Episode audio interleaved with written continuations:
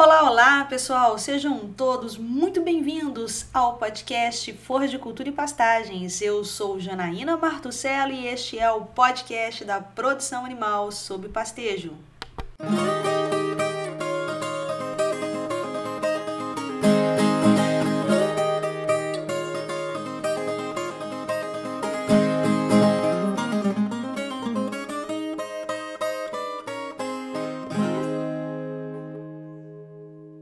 Olá, pessoal, sejam muito bem-vindos e bem-vindas ao Leite nas Redes, um programa de bate-papo com especialistas da Embrapa, que traz assuntos da pecuária de leite para os debates com você.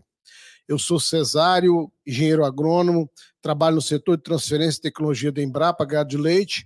Hoje a nossa conversa vai ser sobre a BRS Capiaçu sem erro. Para isso, temos como convidado especial aqui conosco a professora Janaína Martucelo. Isso. Ai, eu morro de medo de errar.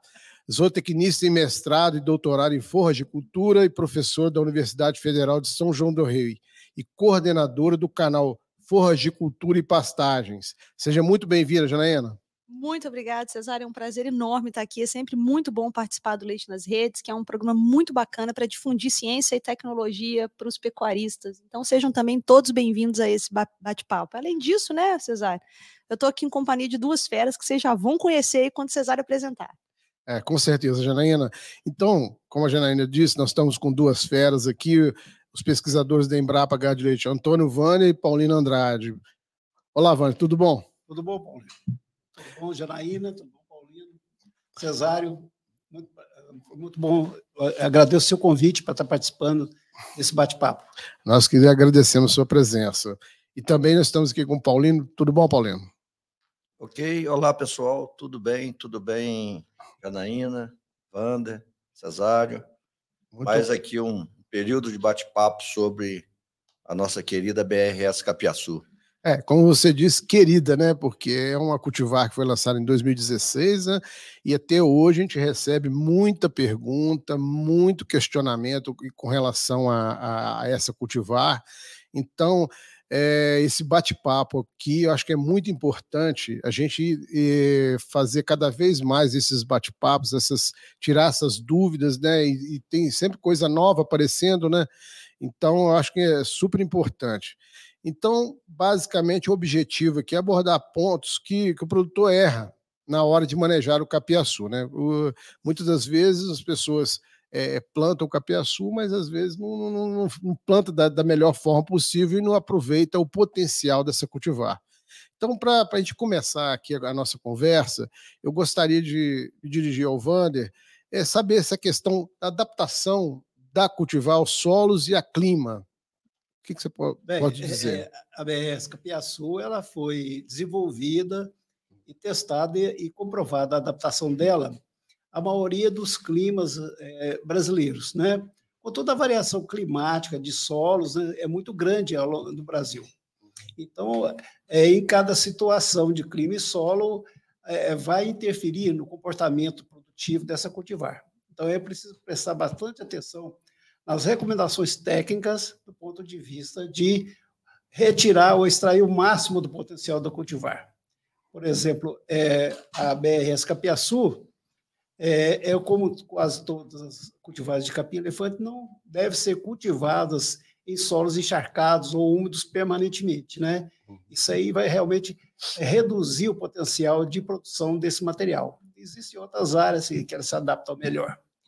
Também a BRS Capiaçu, ela é como o capim-elefante, para ela realizar o máximo do potencial dela, ela precisa de três é, fatores é, importantes, que seria temperatura alta, calor acima de 25 graus, né? É, comprimento do dia, em torno de 12 horas ou mais, é, e fertilidade do solo e umidade. Então, na ausência ou, ou, redução de um desses fatores de disponibilidade, vai interferir na produtividade desse material. É, tirando isso, é, é, ou seja, atendido a essas exigências, o Capiaçu vai, ter, vai realizar aquele potencial de 300 toneladas de matéria verde por hectare ano. É, correto. Janaína, você que recebe muita pergunta lá no seu canal, né? O pessoal vive te consultando aí para a respeito dessas cultivagens forrageiras. Que, com relação à pergunta feita ao Vânia, o que você pode nos dizer assim? É, o que, que o pessoal está errando mais? É, o pessoal erra muito é, nessa questão da fertilidade do solo. Né? Então, porque assim, o que, eu, o que eu observo de alguns pecuaristas, eu não estou generalizando, não, tá, gente? Alguns querem um capim milagroso. O que, que, que, que o capim milagroso tem que ter para o pecuarista? Ele tem que ser o capim de alta produtividade, ele tem que ser o capim fácil de manejar, ele tem que ser o capim de bom valor nutritivo, né, baixa exigência em fertilidade do solo, que seja resistente a pragas e doenças. Nós temos esse capim? Não temos. Todo mundo vai ter alguma coisa que nós vamos ter que ajustar. Né? Então, o pessoal sempre me pergunta em relação a essa questão da fertilidade. Né? Pois é, você está tocando um assunto importantíssimo, Janaína, que a gente tem recebido muitas é, consultas de produtores, de técnicos, em relação ao problema da fertilidade. Veja bem, a gente tem observado no capiaçu, mas também em braquiária, em pânico, né, que, é, é, que são forrageiras com alto potencial de produção, portanto, elas extraem muitos nutrientes do solo. E se eles não forem é, recompostos né, ou, é, adequadamente, vai haver deficiência desses é, é, elementos ou nutrientes e vai ter como consequência a redução da produtividade. A gente estava observando, por exemplo, em capineiras, que têm sido é, cortadas né, é, sucessivamente, e quando corta, você retira toda a massa verde dali, né, para usar como, como forragem. Né? E que o centro da capineira começa a reduzir a produtividade, enquanto que as margens as, é, continuam com alta produtividade. Como é que se explica isso? Na verdade, o capim não mudou, a genética não mudou, é um material propagado vegetativamente, então a genética é a mesma, mas o ambiente mudou. O que acontece é que muitas vezes o produtor repõe uma quantidade de nutrientes insuficientes para atender o potencial de produção daquele material. E as margens, como ela não tem competição lateral e tem até mais nutriente na lateral do que no centro, onde foi já extraído muito nutriente, acaba é, prejudicando o centro da capineira essa falta de nutrientes, principalmente às vezes o produtor joga preocupa muito com nitrogênio e fósforo esquece do potássio. potássio é. é. O potássio tem sido fundamental para manter essa potencial de produção. Essa, essa questão do potássio é uma coisa muito comum, Cesar, dessas dúvidas que aparecem. Por exemplo, eles reclamam muito, ah, meu capiaçu tombou. Pode ter certeza que tem problema com potássio. Né? Às vezes eles falam, ah, meu capiaçu está com fungo. Pode ter certeza que é o potássio, a relação nitrogênio-potássio que não está legal. Uhum. Então, muitas das vezes a gente conseguiu resolver o problema com adubação potássica, né? Então, é, essa, esse comentário do Dr. Vander é muito importante para vocês pecuaristas aí, que capiaçu é uma planta de alta exigência em fertilidade. Portanto, se a gente quiser que ela responda como está lá no, no, papel, né? Se você quiser que a sua fazenda tenha aquilo ali, você tem que respeitar essa exigência dela, né? É, se ela produz muito, é porque ela está extraindo muito nutriente. Consequentemente, tem que haver reposição. O solo não faz milagre. Exato. É, eu queria colocar o Paulino nessa, nessa conversa aí, porque o Paulino está viajando muito aí, conversa muito com os produtores aí, eu acho que essa questão também é muito importante, né, Paulino? É, é, muita que, é, essa questão de adubação, de, de, de preparo, preparo, do solo, a correção, né? É, com certeza. O capiaçu é, tem inúmeras vantagens. Né? E uma das grandes vantagens do capiaçu é que a gente precisa plantar uma vez só. Né? É diferente de uma cultura anual, né, que você tem que plantar todo ano. Capiaçu não. Mas para você ter essa vantagem, você tem que observar alguns cuidados. E o Wander já começou falando aqui, Janaína também fez algum comentário sobre. Primeiro é a escolha adequada do local para botar esse material. Se você botar esse material, igual o Wander citou aqui, de uma área mais encharcada, mais úmida, esse material não vai ficar lá por muitos anos porque não é um local adequado para ele. Uma outra questão que a gente tem visto muito e a gente tem chamado bastante atenção é que o produtor não tem se preocupado em preparar esse solo, mesmo sendo um solo adequado, um solo de encosta, uma baixada é, menos úmida, né, com, com solo melhor aerado, ele tem que se preocupar em preparar esse solo para ele receber esse material, o BRS Capiaçu, e esse material conseguir ficar lá por muitos e muitos anos. Então, a correção do solo é fundamental, né? primeiro, a análise solo, para saber, normalmente, os nossos solos são pobres, né, são ácidos, precisam dessa correção com, com calagem. E o pessoal tem errado também, até na hora de colocar a calagem. A gente chama atenção que a calagem deve ser feita com um mínimo de antecedência de pelo menos um mês do plantio, para não interferir na dinâmica do fósforo do solo. Então, isso é importante. Uma outra coisa que o pessoal, um erro que o pessoal comete, é na hora, mesmo fazendo a calagem na época certa, tem feito de forma errada. É, o, o calcário, a gente primeiro espalha o calcário no solo, depois que a gente vem arar e gradear para incorporar esse calcário em, em profundidade. E tem gente que está arando primeiro o solo, depois joga o calcário e aí vem incorporá-lo com a grade e ele fica incorporado muito na superfície do solo e deixa de gerar os benefícios que a gente espera, que é a correção desse solo em perfil, em profundidade. Né? Então, essa base para receber a muda, é, para receber a capineira, é fundamental para a gente aproveitar essa uma das principais vantagens do BRS Capiaçu. Ô, Paulino, deixa só eu acrescentar um, uma informação aqui. A elevação de saturação por bases até 60%?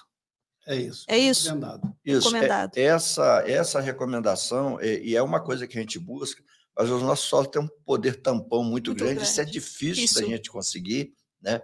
mas é, isso aí é o que a gente persegue. Né? É. Mas a, eu acho que um erro é, que mais fácil de corrigir é essa antecedência mínima, né?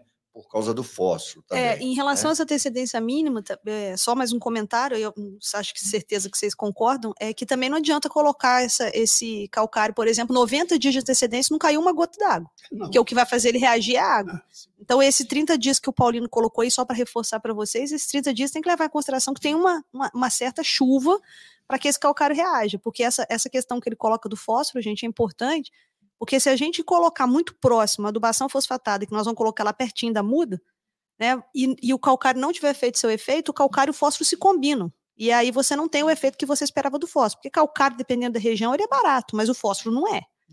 Então você vai acabar perdendo ali a adubação fosfatada, que para o início do estabelecimento é extremamente importante, né, Paulinho? Porque o fósforo é o elemento que vai induzir enraizamento e fazer essa capineira ficar com maior capacidade de, de se perpetuar, né? Exatamente. Essa, essa questão do fósforo é fundamental exatamente por isso, por causa para permitir a criação, a formação de um sistema radicular robusto. Né? É, a raiz é a boca da planta.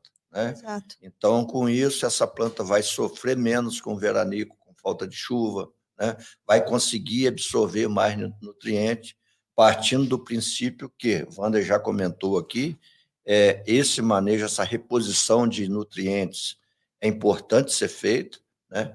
É, para a gente conseguir obter todos os benefícios, né? toda a capacidade de produção desse material, e quanto mais, mais raiz ela tiver, mais ela vai conseguir expressar seu potencial. E adubação orgânica, o que, que vocês falam? É importante? Que, que, é, que, a adubação orgânica é super importante. Né? Hum. E é, não só, eu acho que muito mais pelo condicionamento do solo, é, melhorando a fauna, a microfauna e microflora do solo, né? melhorando essa questão aí de aeração do solo, conservação de umidade, manutenção, evitar variações bruscas de temperatura no solo, né? É muito mais do que a própria, é, como é que se diz, o próprio carregamento de nutrientes, que uma, uma coisa que as pessoas também fazem confusão é que matéria orgânica a gente usa numa quantidade maior e o produtor às vezes acha que está levando muito nutriente naquela matéria orgânica e na verdade existe um, um dejeto aí bem manejado vai estar tá com seus 1%, 1 e pouco por cento dos macronutrientes, né? Então, ele se complementa muito bem com a adubação química. Né? É, se o produtor, essa pergunta é feita para a gente direto, se o produtor não tiver condição de fazer as duas, pelo menos a, a, adubação orgânica, eu acho que ele vai ter uma grande vantagem. É melhor que nada, né? Não, não pode fazer a química, mas... Ele está aproveitando um pouco do, dos macronutrientes, mas ele está aproveitando todo o efeito físico. Exatamente. É, e condicionamento do solo, é, né? Condicionamento do solo. É, e, então, é sempre importante fazer adubação orgânica. Sempre que possível, deve ser feita. Né? É, e tem uma outra coisa também que tem que ficar atento com essa questão da matéria orgânica. O pessoal também, às vezes, em capineira principalmente, usa meio indiscriminadamente, né? Joga lá, não sabe exatamente o que tem na matéria orgânica. E matéria orgânica acidifica solo, né? Sim. Então, isso é uma outra coisa, que quando você faz um uso muito intenso da matéria orgânica por muitos anos, às vezes a capineira, ah, por que, que ela parou? Né? De uma hora para outra ela responde menos. Então, vamos dar uma olhadinha na acidez, porque solo usado se inviabiliza, inclusive, a absorção de outros nutrientes. Mas, assim, tem que ser muita matéria orgânica para chegar a ter esse problema. Mas acontece, né? É de qualquer... Isso, Anaína, que você está falando aí, que o monitoramento né, da fertilidade do solo deve ser permanente. Então, não deve se economizar e, não fazer né, análise de solo periodicamente, né? porque isso é um, pode significar, é, significar um prejuízo na produtividade da capineira. Então, periodicamente, deve-se fazer essa análise de solo para corrigir da forma mais econômica e adequada. Tem um pecuarista, Paulino, que a gente acompanha, é, no município de Pequi, e ele foi um dos primeiros a pegar as mudas lá no 2007, eu acho, né? Que com oito, não me lembro. 17. 17, é, desculpa, 17, 18. Ele, há muito tempo ele faz a análise de solo anual, doutor Van. Todo ano ele faz. Ele é um cara muito consciencioso, assim, sabe, bem, bem consciente das coisas. E, e aí, puxando o gancho daquilo que o senhor falou, doutor Van, é impressionante a extração de potássio da cultivar. Então, você viu o solo dele, que havia sim uma necessidade de reposição. No primeiro ano estava tudo bem, não precisou fazer, mas do primeiro para o segundo ele já teve que fazer uma reposição de potássio, por causa da extração. Quer dizer, a planta responde, mas ela também né, quer que você ofereça a ela aquilo é, que ela precisa. Né? O solo tem que oferecer o nutriente, se não tem, ela não tem como produzir. Né? É, na verdade, é, essa análise anual, né, pelo menos uma análise anual, ela tem que estar nesse conjunto de práticas agronômicas de manejo de capiaçu, não só do capiaçu, mas de todas as culturas, mas principalmente do capiaçu, e você trouxe aí um exemplo interessante, que é do potássio. Nós não temos ainda definido é, o, o nível de extração né, para os nutrientes é. para o capiaçu. Tem que fazer então, experimento, um monte de é, coisa. Né? A nossa recomendação é exatamente essa: pelo menos uma análise anual para a gente ir monitorando o nível desses nutrientes no solo. Né? E isso a gente tem visto muito, a extração muito grande de potássio e aquela recomendação clássica que a gente tem, né, de em torno de 1.200 quilos por ano aí do, 20, 0,5, 20 por hectare como cobertura, essa relação 1 para 1 não tem sido suficiente para repor o potássio. Então, essa análise de solo anual é fundamental, né? E esse cuidado com o potássio é fundamental. Você já citou aí a questão do tombamento, aparecimento de doenças, exatamente porque está tendo um desequilíbrio na relação nitrogênio e potássio. É, tem muito esse ato da, da preocupação do pecuarista com adubação nitrogenada, até porque o, o, nitrogênio, no momento que você coloca ele na capineira, o capiaçu nossa, explode, né? Nossa. Ele aparece, né? Ele explode com a coloração linda e cresce e tudo. E negligencia o potássio, porque de forma geral, nossos solos não tem problema, só que considerando o potencial de produtividade dessa planta, a gente também tem que considerar o potencial de extração, né? Exatamente. Então, é, essa é uma dica importante para vocês pecuaristas aí, não negligenciem o potássio em BRS capiaçu.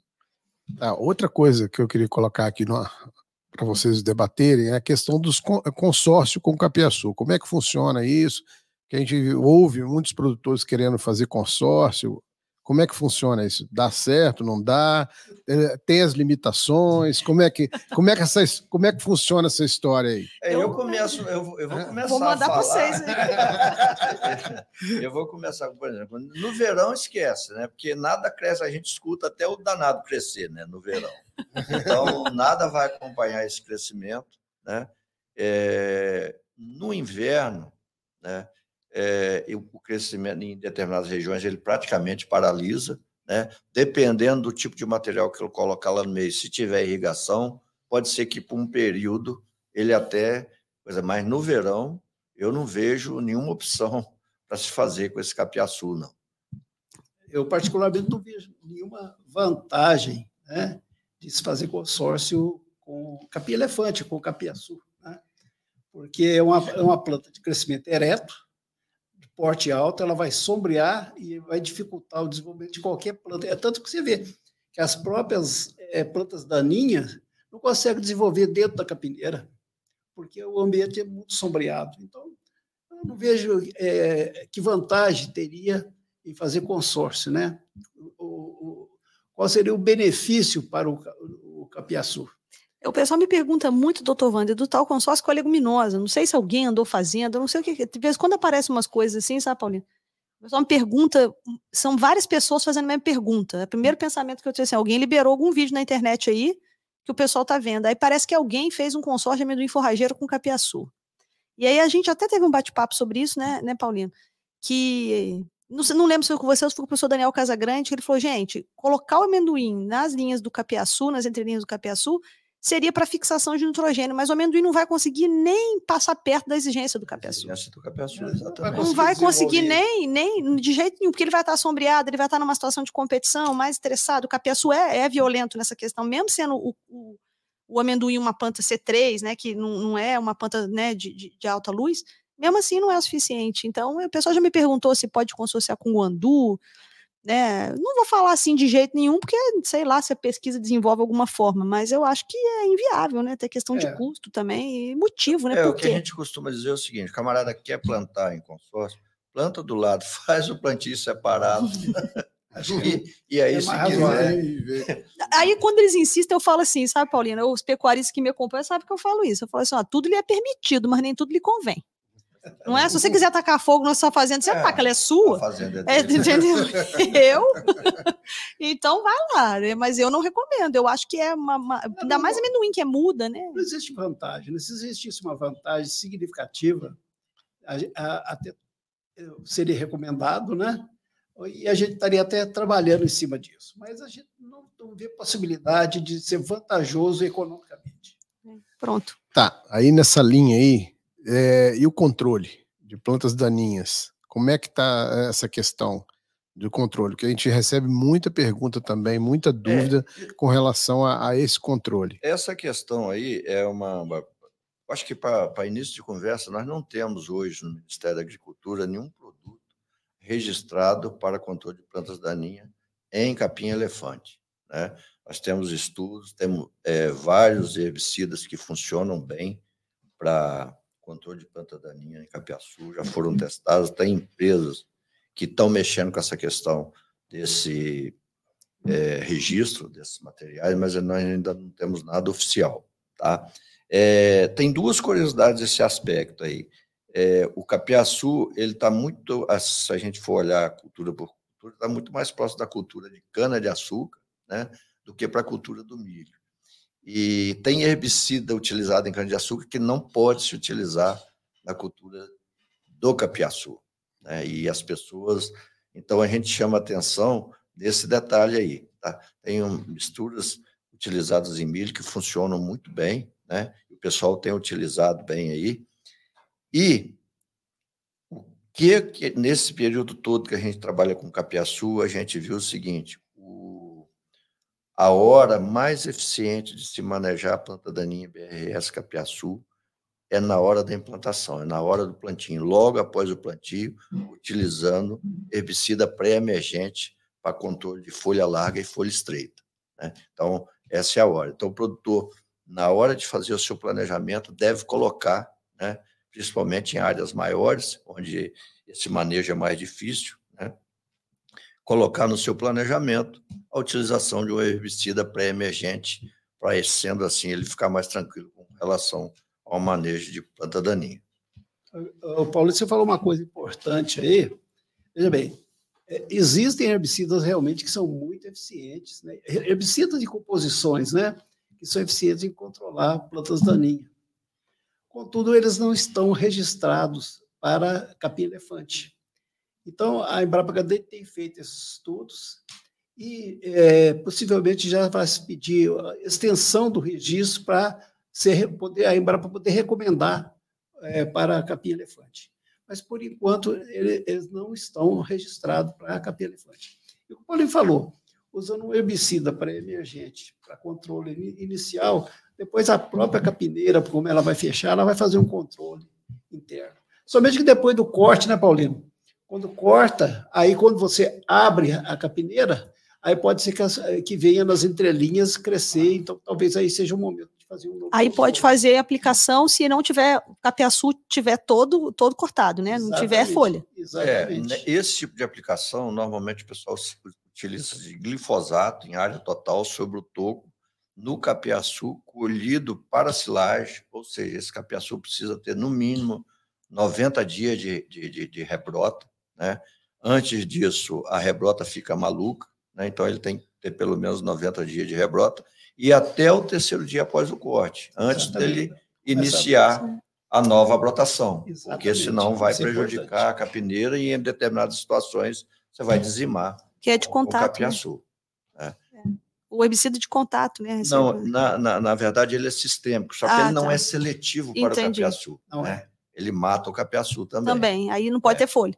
Não pode ter folha. Não tendo folha, não tem problema. Se tiver brotação já nova, era. já é. é. A gente chama atenção no detalhe. Quem é, trabalha com BRS capiaçu fornecido fresco no coxo, com idades de rebrotas menores, tem que tomar cuidado. Não pode aplicar sobre o toco.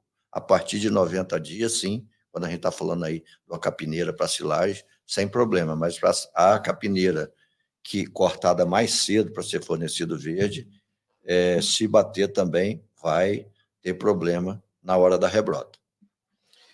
Bom, um outro ponto aqui também que eu acho importante, a gente falou, acho que já desde o lançamento da Cultivar já foi falado, a gente coloca esse ponto, mas sempre vem essa, essa dúvida, a questão da resistência à cigarrinha. Entendeu? Acho que é importante a gente voltar com isso aí para saber até que ponto que, que ela, ele é ou não resistente, ou como que é essa convivência aí da cigarrinha, o capiaçu com a cigarrinha. Ó, no meu entender, de forma direta, respondendo assim, sendo seco, né? Nenhum, nenhum cultivar de capim-elefante é resistente à cigarrinha. Tá? Isso em termos, né? É, o que a gente observa é que o capiaçu é, às vezes, ele é infestado por cigarrinha. Tá? E se ele tiver mal nutrido, aí vai haver realmente uma consequência na redução da produtividade, ele vai amarelar, vai reduzir o crescimento, então vai afetar a produtividade do capiaçu. Mas o que a gente observou, é, é, por enquanto, é que em capineiras bem nutridas, né, ela, ela consegue tolerar mais esse ataque de cigarrinhas. Tá? Então, é, então, ela consegue conviver com a cigarrinha sem é, reduzir é, é de forma econômica a produtividade. Mas a capineira deve estar bem nutrida. Então, isso é um outro efeito positivo da, da boa fertilização do capiaçu sei se o Paulino concorda, se a Janaína concorda com essa visão.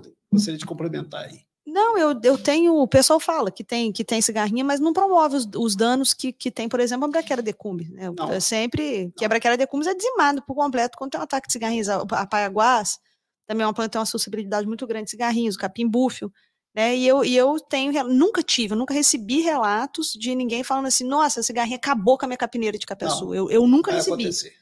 Entendeu? Não, não sei se a Embrapa alguém já falou alguma coisa, mas nunca ninguém falou, acabou. Igual falou, oh, pessoal, isso aqui é mesmo braquera de cumes, acabou. Não, eu, até o momento não. Falam que tem, né? E essas duas sensibilidades que o capiaçu tem em relação a pragas e doenças é essa questão da cigarrinha que ela fica ali e o fungo, né?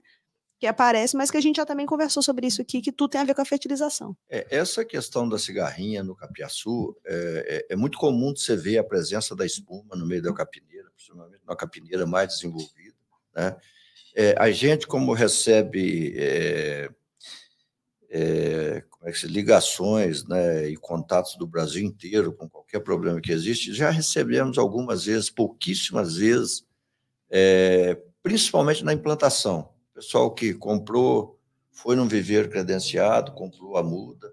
No início da implantação, uma região onde é, ocorre mais cigarrinhas, às vezes um, um ataque mais severo. Né? E diferente da, da do herbicida, para controle de cigarrinha, nós temos registrado no Ministério da Agricultura hoje dois produtos né, para controle de cigarrinha né, em forrageiras. Então, nesse caso, é, daria para ser utilizado e são muito eficientes os produtos. Então, numa situação drástica, né, de um ataque mais severo, o camarada quiser salvar um viveiro, alguma coisa assim, uhum. ele pode lançar mão desse artifício. Químico e biológico, né? É, no caso do biológico, a gente lembra que é um fungo Esse fungo é um fungo de solo que vai atacar a cigarrinha no solo. Então, numa situação de ataque severo, ataque drástico, o fungo não serviria, porque ele precisa de tempo, ele precisa de colonizar as coisas. Então, ele deveria lançar mão de um inseticida desse de contato, que vai agir sobre o adulto, ele não age sobre a ninfa, ele age sobre o adulto da cigarrinha, né? E no caso do fungo em si, ele deve ser colocado no solo e, ter, e dar condição para ele se multiplicar lá. Quando a cigarrinha vem, ele acaba contaminando né, essa cigarrinha é, no solo. É porque o fungo causa um efeito. as ninfas, né, as larvas da cigarrinha, as ninfas que ficam ali aderente a, a, ao colo do, da, da, planta, né, perto das raízes, ali que elas ficam sugando, forma aquela espuma. Enquanto que o adulto ele suga a seiva da planta, ele ataca a parte aérea. Então, esse para a parte aérea é, pode ter, se a infestação for muito grande, né, pode ser recorrer ao uso do, controle químico. Né? Um outro aspecto que tem que considerar é o seguinte: como o, o capiaçu ele acaba sendo é, cortado para né, ser ensilado, né, ou para fornecido no coxo a cada 70, 90 dias, então, quando você corta e retira, essas, essas larvas elas ficam expostas, mais suscetíveis ao controle químico e biológico também. Facilita bastante o controle. Talvez seja um dos segredos, né? O que o capiaçu consegue conviver com a cigarrinha e outras forrageiras não conseguem. É, Paulino, é, a questão do, da utilização, porque tem muitos produtores que utilizam de fresco, né? É, para alimentação no coxo e é a questão da silagem. Como, como que é isso? Qual, qual o prazo que, que, ele, que ele tem que cortar esse capim para servir fresco? E qual, qual a, a que, como que, que ele vai utilizar para silagem? Qual é, o, o essa, tempo ideal? Essa pergunta aí dá para a gente passar aqui o resto do dia e a noite. É, mas hoje é sexta-feira, vamos, vamos, vamos ser mais sucintos. vamos, vamos, tentar ser sucinto. Né? Na verdade, é, basicamente duas formas de, de, utilização, que é fornecido fresco no, no, no coxo e de, em forma de silagem. E a gente tem algumas recomendações, é, por exemplo, BRS Capiaçu, a partir de 50 dias de rebrota, você pode fazer o corte que ele vai. Tá, você não vai tirar, é, no linguajar aí do produtor, você não vai tirar a força da capineira. Ela vai continuar rebrotando. Aí. Só que a gente não recomenda esse corte aos 50 dias, nem aos 60 dias, porque nesse, se você cortar, se o produtor cortar esse capim esperar até os 70 dias, nesses 20 dias que ele espera, ele tem um ganho muito grande em massa em produção por área. E a condição nutricional dessa planta diminui muito pouco. Quando ele compara, né, quando ele faz a bromatologia do capiaçu com 70 dias e compara com, com 50 dias, ele perde muito pouco em termos de qualidade. A, a, qualidade permanece praticamente a mesma. Só que em termos de ganho de massa, ele ganha muito. Então, a nossa recomendação é pelo menos 70 dias. Né? E a questão da silagem em si, está é, tá diretamente relacionada à matéria seca desse material. Né? A recomendação básica que a gente tem é ensilar quando esse material tiver em torno de 20% de matéria seca. E, normalmente, esse 20% de matéria seca, na média, a gente consegue aí de 90 a 110 dias, dependendo da época do ano, da região que ele esteja, do manejo que ele esteja recebendo. Né? É, mas ele tem que fazer esse balizamento através da determinação da matéria seca. Na nossa página da Embrapa, camarada entrar lá, tem, nós temos um comunicado técnico que mostra direitinho como é que a gente faz essa determinação com auxílio do micro-ondas, no forno micro-ondas e uma balancinha dessa de cozinha, bem baratinha, né? tem o passo a passo, isso é fundamental. Né? Então, esses 20% de matéria seca, ele pode ser alcançado pela idade de rebrota, Lembrando que, à medida que passa a matéria seca, passa os dias, matéria seca aumenta, mas a qualidade nutricional desse material também diminui. Né? Então, é, a partir dos 110 dias, a digestibilidade desse material piora a cada dia. Né? Então, a quantidade de fibra aumenta. Então, o produtor tem que se ligar nesse detalhe também. Né? E é comum do camarada fazer a silagem que a gente fala do material passado, em que já está com uma, uma fibra, já está com a digestibilidade muito ruim, qualidade de fibra muito alta, né? proteína já está caindo, energia já está bem caindo. Então, o produtor tem que olhar isso. É, normalmente, eu falei, é de 90 a 110 dias. E uma outra forma, né? existem mais duas formas dele conseguir chegar com essa matéria seca em torno de 20%.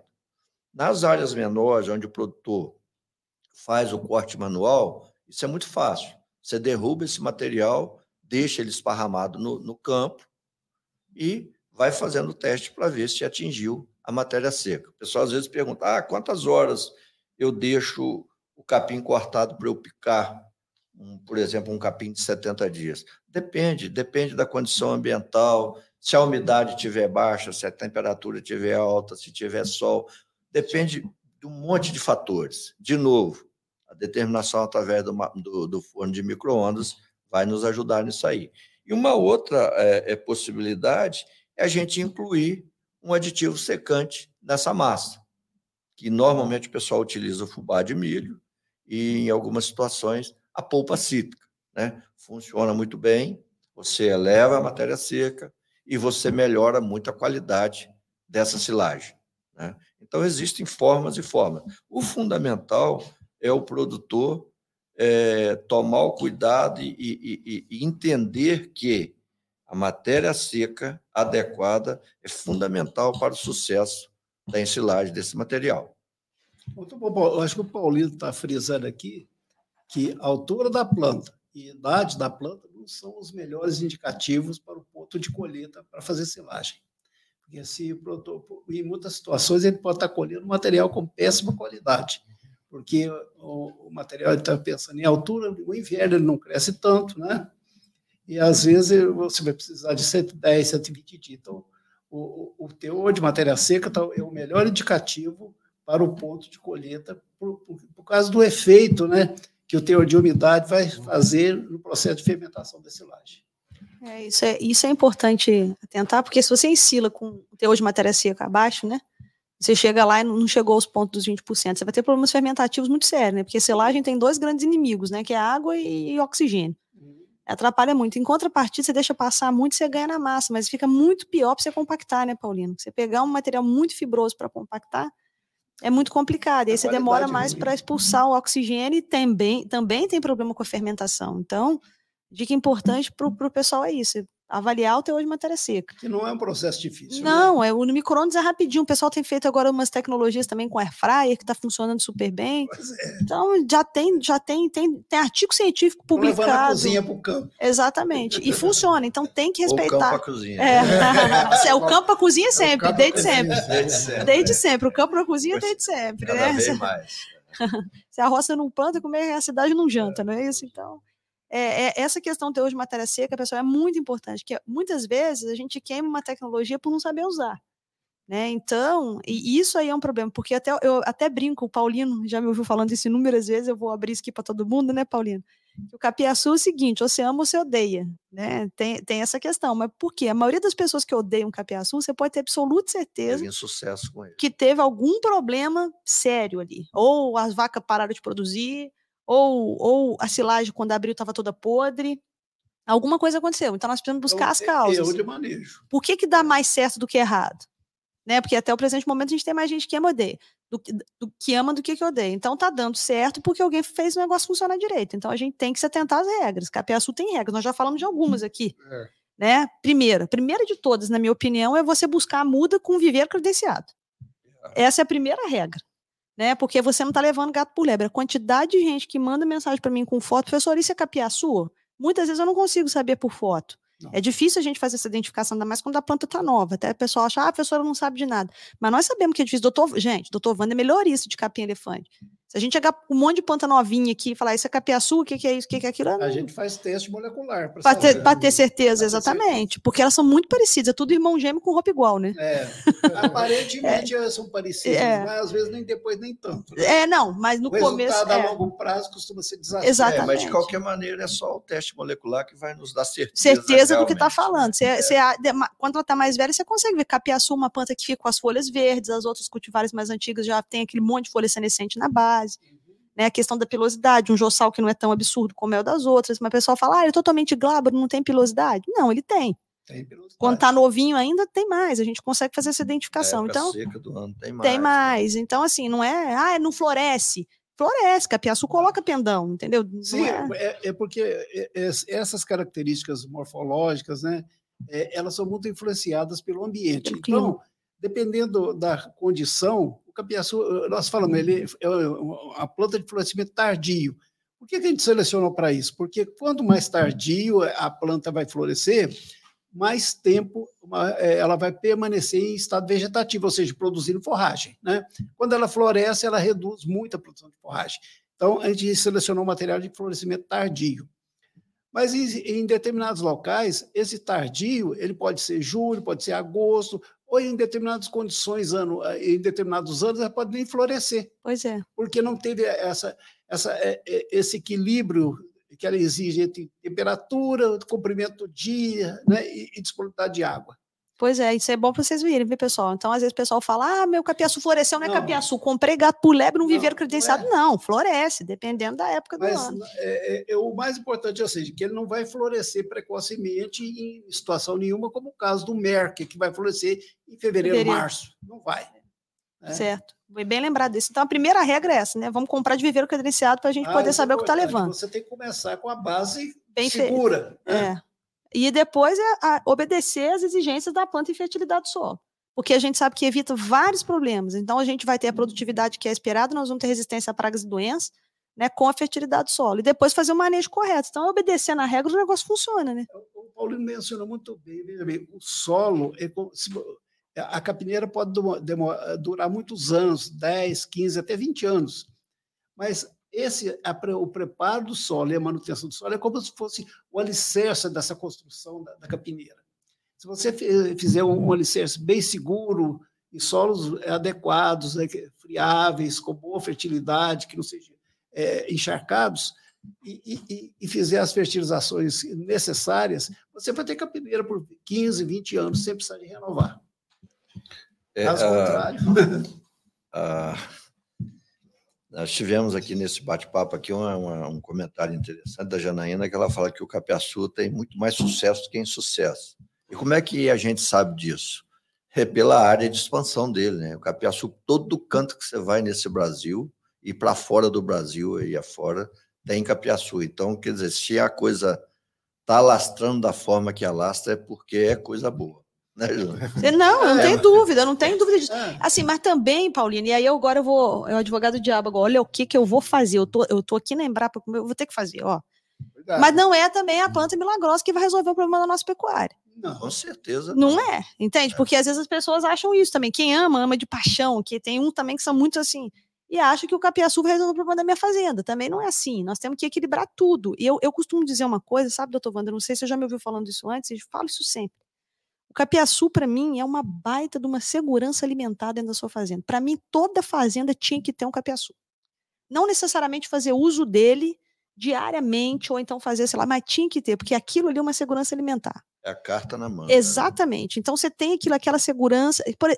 O camarada agora, por exemplo, nessa época de baixa, se o cara tiver uma, uma área boa de, de capiaçu ali, ele fica bem mais confortável. Porque o pessoal está segurando boi por causa de preço, aquela confusão toda.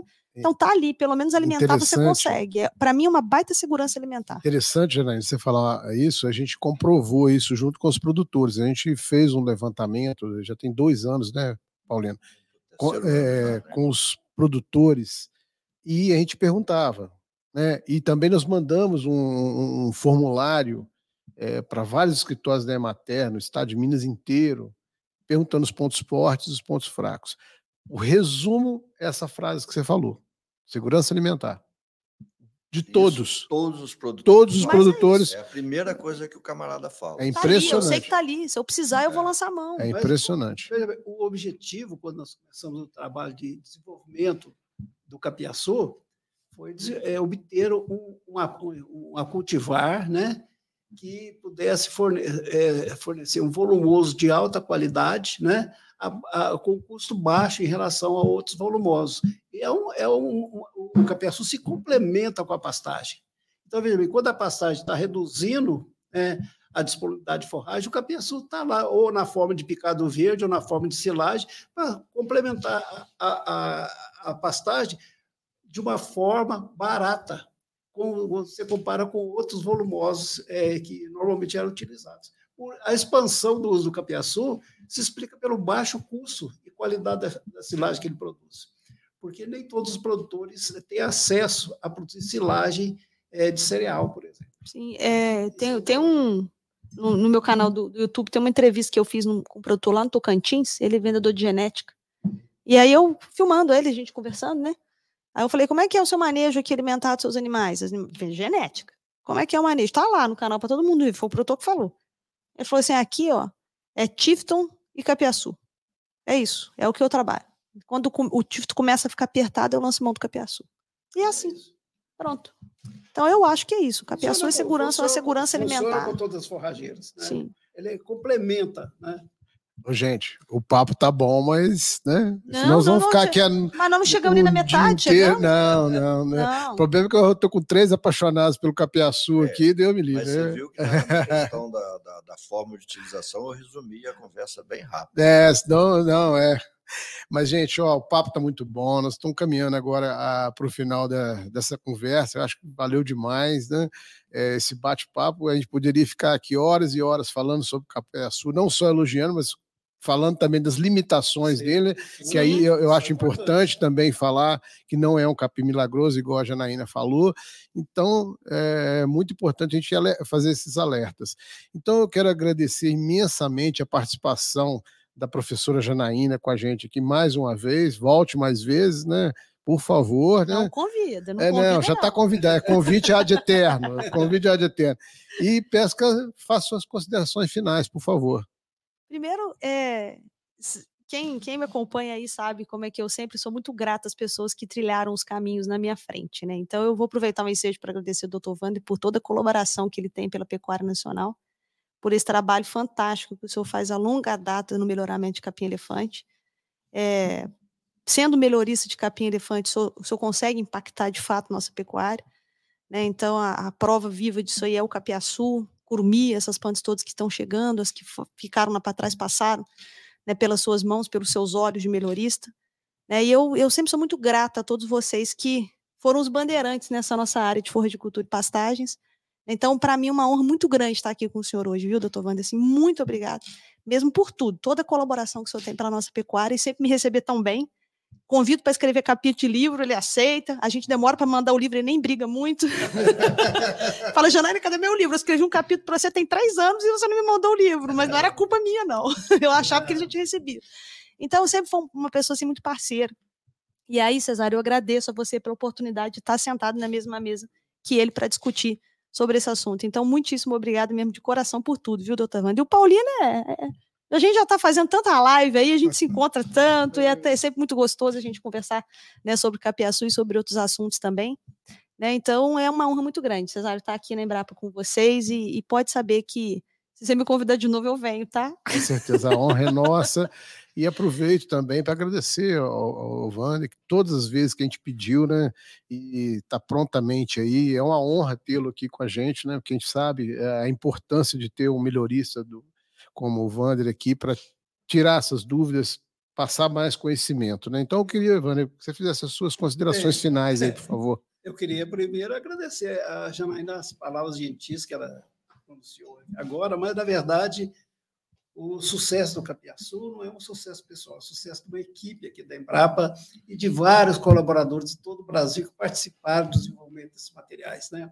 A gente só liderou o processo, mas tem muita gente que é corresponsável por, pelo Capiaçu, pelo Curumi, por outros materiais que já foram lançados e os que virão por aí. tá? Que coisa boa, É. Os que virão. Então, Então, é, é, a gente agradece muito as suas palavras, tá? Agora, é, também queria agradecer o convite para participar desse bate-papo com a Janaína, que é uma referência né, é, para todos os produtores, para a gente também, pelo trabalho que ela tem feito lá na, em São José del Rei e pela Pecuária Nacional. Né?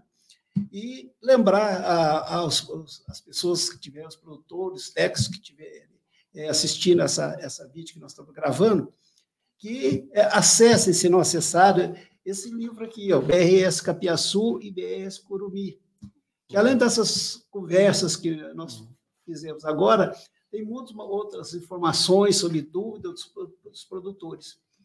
E esse livro aqui é, está disponível na página da Embrapa Gade Leite, uhum. pode ser baixado de forma gratuita. Né? É. Nele, é, vai, é, é, muitas dúvidas serão sanadas pela consulta desse livro aqui.